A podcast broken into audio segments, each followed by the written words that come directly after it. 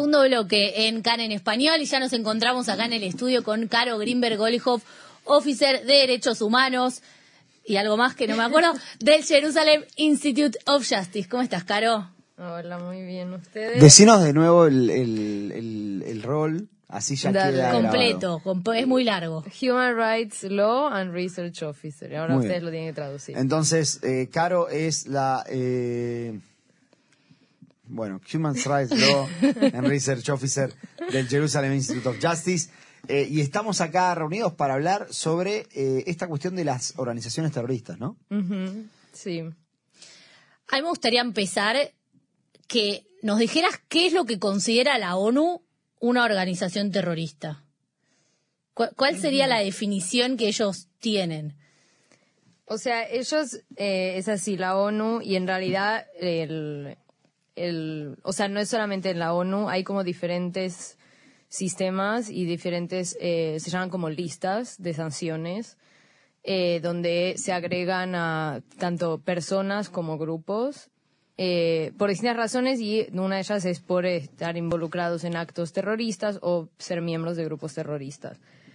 Eh, Entonces, por ejemplo, las Naciones Unidas tienen una lista, que es la lista de las Naciones Unidas, donde hay eso, tanto individuos como grupos, que incluye, por ejemplo, eh, Al-Qaeda, Talibán y otros grupos eh, de ese estilo, y eh, también individuos. Y después, aparte de esto, por ejemplo, la Unión Europea también tienen ellos una lista propia que es vinculante para todos los países miembros de la Unión Europea.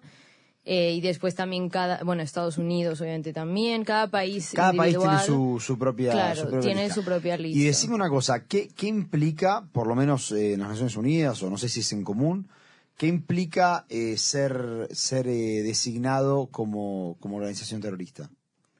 Bueno, cuando un grupo o una persona está, eh, se le incluye en esa lista, agregado a esa lista, eh, hay una serie de consecuencias. En, en primer lugar, son sanciones directas, ¿no? O sea, por ejemplo, congelar eh, los assets, los bienes de esa persona, eh, la prohibición de proveer fondos eh, económicos tanto a grupos que estén en la lista como a las personas, previsiones de viajar, por ejemplo, si se encuentran en cierto país, obligaciones de extraditar o de juzgar en ese mismo país donde esa persona se encuentre.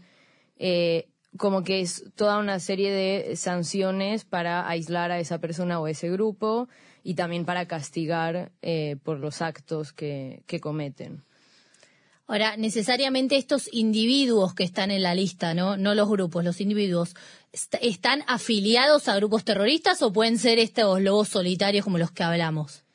Eh, normalmente sí que están afiliados a grupos eh, y suele venir de la mano, o sea que suelen poner al grupo y también a personas específicas. Eh, esto, bueno, tanto en la ONU como, como en los otros regímenes que hay. Y claro, y después, o sea, lo que pasa es que la ONU, o sea, por una parte eso, están los, las listas de cada país que obviamente eh, vinculan a ese país y a los nacionales de ese país. Pero después hay ciertas listas, como la de la ONU, que tienen un poder mucho más grande, ¿no? Porque la ONU es una organización internacional donde todos los países del mundo, menos el Vaticano, eh, son, son miembros. Entonces, obviamente afectan a todas las decisiones, eh, afectan a todos, porque además, en el caso de la ONU, eh, las listas y la inclusión de, o sea, el incluir a un grupo o una persona está bajo el Consejo de Seguridad. Y como se acuerdan, que, bueno, espero que se acuerden de otras veces que les conté, que el Consejo de Seguridad tiene la capacidad de tomar decisiones vinculantes. Es una de las, eh, de o sea, el cuerpo más poderoso de, o uno de los más poderosos de la ONU, y tienen este, esta capacidad. Entonces, cuando, por ejemplo, esto, cuando eh, o sea, ponen a, una, a un grupo, a un individuo en esa lista, todos los países están obligados a cumplir con esa, con esa instrucción y con eh, eh, definir a tal persona eh, o a tal grupo como, como terrorista. Y a tal punto que hay países, por ejemplo, Nueva Zelanda, que so- solamente, o sea, la lista del país es la equivalente a la ONU. O sea, si la ONU no designa a alguien como terrorista, ese país tampoco. O sea, y si lo es- designa, también, Sí. automáticamente. Claro, eso ya es política interna de cada país, ¿no? Cada país puede decidir tener más, eh, no menos, porque tienen que cumplir con, con esa lista. Pero, eh, por ejemplo, sí que la Unión Europea, bueno, ahora vamos a entrar un poco en el tema de Hamas, pero la Unión Europea, por ejemplo, sí que eh, tiene a Hamas en la lista de como grupo terrorista y la ONU no. Entonces, ahí, por ejemplo, hay países que están atados a las dos listas. Claro, y justo, justo sobre eso llegaste a donde yo quería llegar. ¿Hay ahí una especie de conflicto de intereses cuando hay algún tipo de problema de que, bueno, yo la declaro grupo terrorista, pero la Unión, Euro- la Unión Europea sí, pero la ONU no? Claro, entonces ahí es los países que no estén en la Unión Europea no tienen, eh, o sea, cumplen con el de la ONU y con el que tengan su propio país, pero no tienen que cumplir con lo- la lista de la Unión Europea. En cambio, los países que estén en la Unión Europea tienen que cumplir, o sea, tienen que cumplir con las dos. Entonces, sí, aunque jamás no esté en la lista de la ONU, como lo está en la Unión Europea, igualmente para ellos tienen que eh, referirse a Hamas como un grupo terrorista. Claro, entra alguien de Hamas a un país de la Unión Europea y le cae, digamos, la ley, ponele de que es un grupo terrorista, pero entra a un país que no forma parte de la Unión Europea y no hay problema porque la ONU no lo considera grupo terrorista. Claro, y eso también es un poco lo que pasa ahora, ¿no? Que se sabe que hay miembros de Hamas que están en países... Sí, en Qatar. eh, sí, en el Líbano y eh, justamente es, ahí, eh, esa, ahí se puede ver como uno de los problemas de las consecuencias que tiene el hecho de que no estén eh, estas personas y, ese, y Hamas como un grupo terrorista en, esa, en la lista de la ONU que además también lo pensamos, no es algo como muy básico, o sea, cómo puede ser que no, que no lo esté cuando ya es clarísimo y tantos países sí están de ¿Y acuerdo. cómo, cómo puede ser que no esté? ¿Qué es lo que se necesita para que un país, perdón, para que una organización figure como, como grupo terrorista? Eh, ¿Es una cuestión de pruebas? ¿Es una cuestión de, de, de votos? ¿De política? ¿A qué- ¿Cómo, cómo es que, que no está? Claro, o sea, ahí hay como dos formas, eh, principalmente para designar a un grupo como terrorista. Una sería pasar una resolución en el Consejo de Seguridad. Simplemente por voto. Eh, claro, o sea, al final el Consejo tiene esa capacidad y pueden decir que designan a tal grupo porque también, o sea, al final, ¿cuál es el objetivo del Consejo de Seguridad? Es, pro- es proteger la paz, paz mundial, eh, la paz mundial y la seguridad. Entonces pueden decir, bueno, este grupo como amenaza a la paz y a la seguridad mundial, bajo el capítulo 7, eh, pueden hacerlo, ¿no? Tienen la capacidad.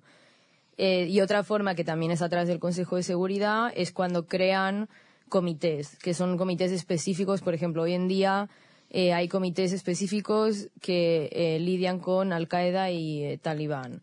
Otro comité que es específico para Sudán.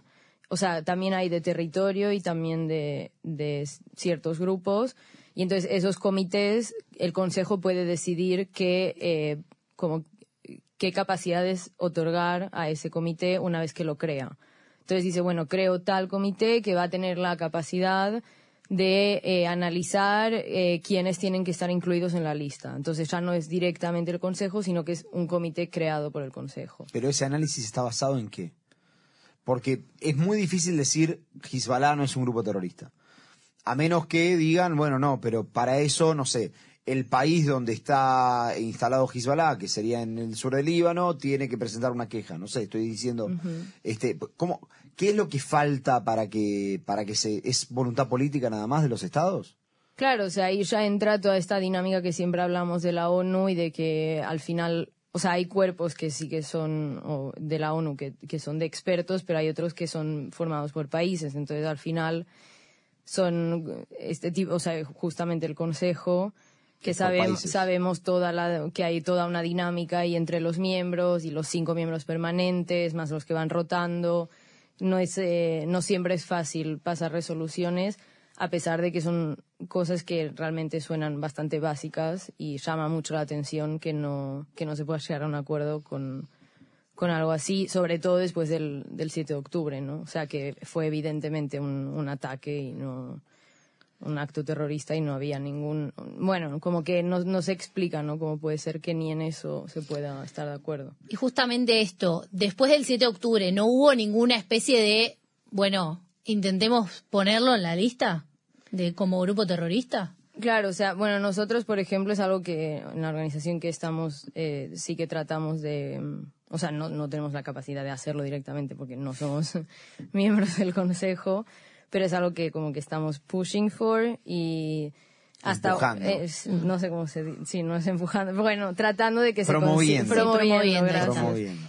Eh, y sí que, o sea, eh, no hubo ninguna, in- o sea, no hubo ninguna iniciativa ni- de un país miembro Esto, del esto, consejo. De los países no.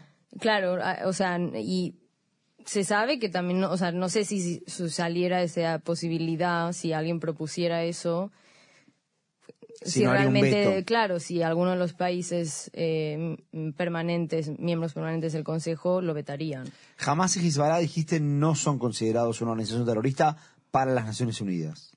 Exacto. Y tengo que reconocer que yo, la verdad, pensaba, no sé, asumí que Hezbollah sí y de- después como me fijé y no, como que también me chocó porque también se habla mucho de Hamas, ¿no? Claro. O sea, lo que escuchamos todo el tiempo es que la ONU no designa a Hamas como grupo terrorista.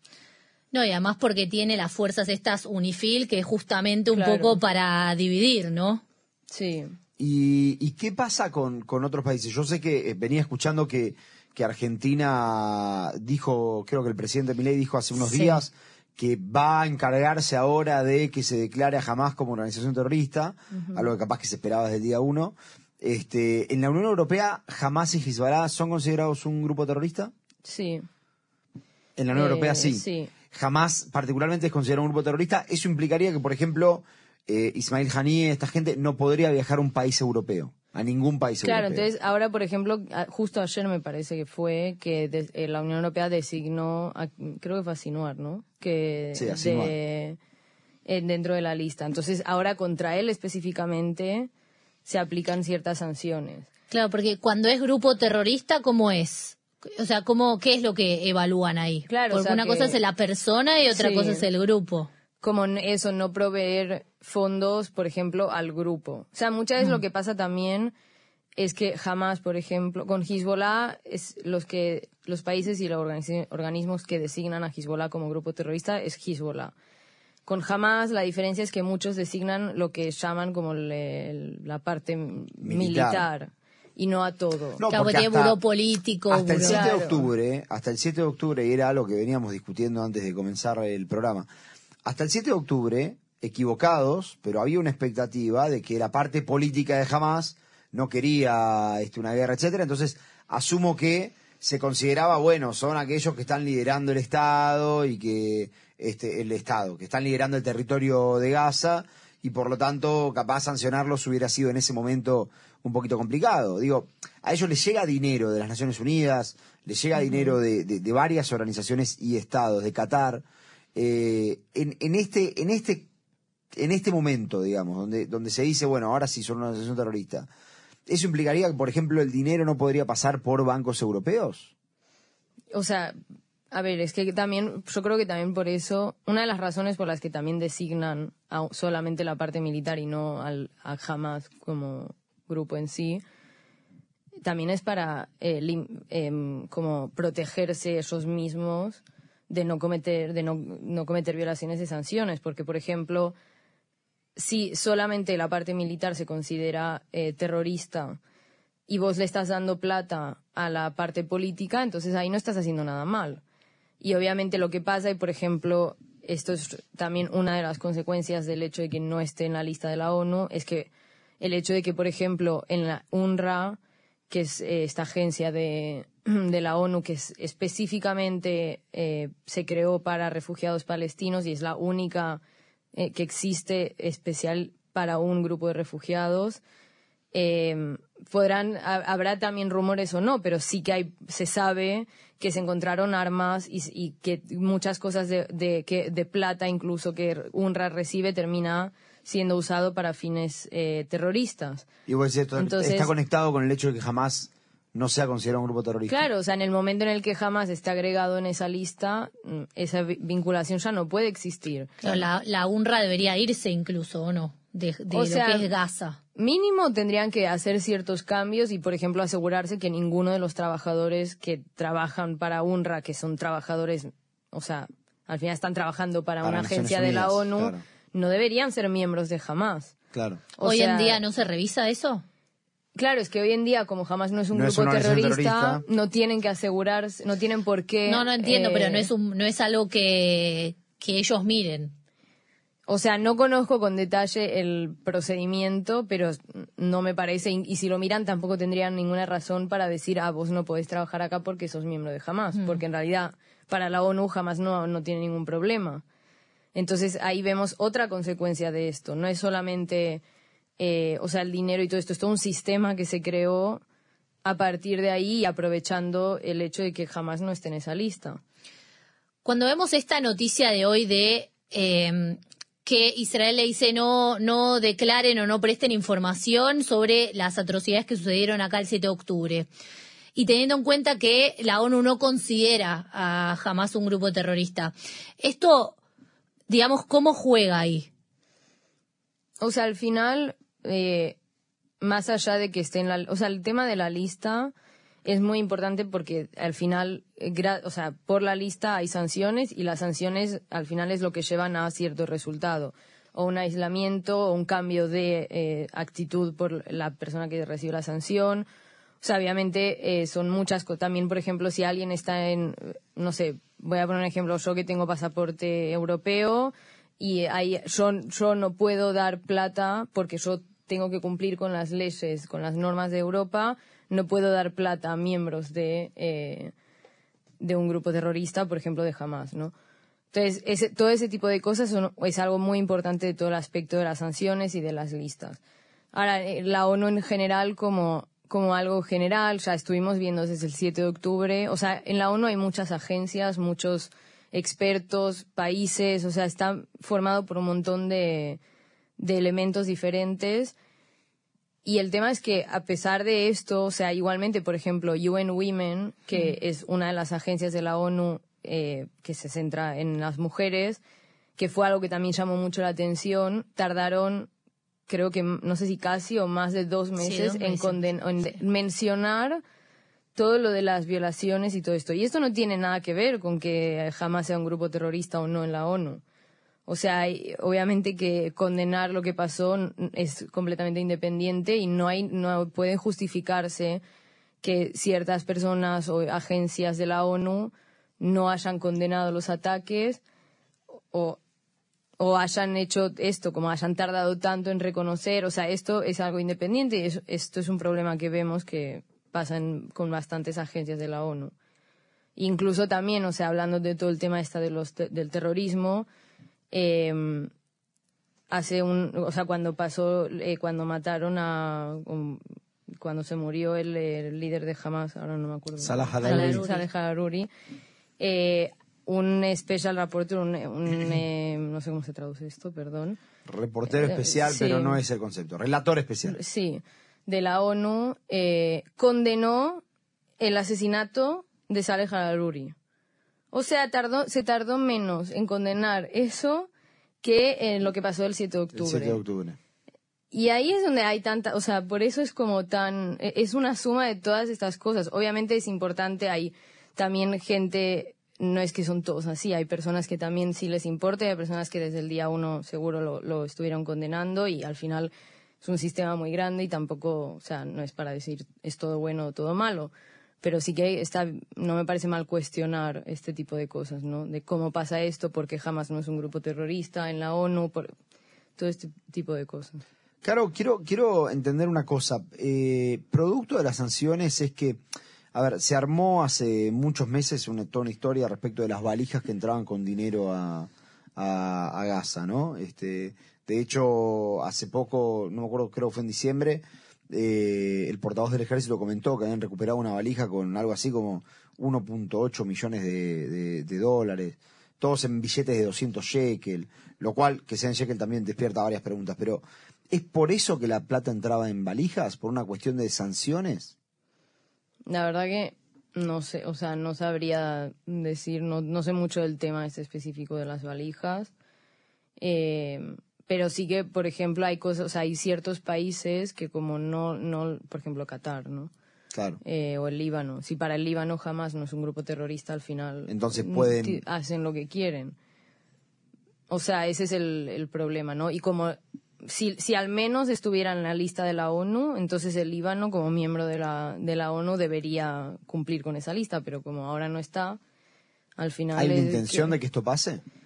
Yo creo que hay países que sí, que igual que estamos viendo que dentro de sus propias eh, regulaciones están agregando a Hamas en las listas o agregando a miembros específicos de Hamas, es lo mismo, se debe traducir también en la ONU, pero seguro que como hay países que sí quieren, debe haber países que no. Y ahí es donde entra toda esta dinámica. ¿Qué pasa con los hutíes? ¿Están? ¿No están? La verdad que no, no estoy segura, tendría que mirarlo, eh, pero sí que es cierto que la ONU, eh, creo que ahora en Pero sí, 2020 sí. hicieron una resolución eh, porque obviamente todo el tema de los hutíes está afectando no solamente a Israel, El comercio sino marítimo. El comercio. Eh, entonces, bueno, está afectando a muchos países, así que.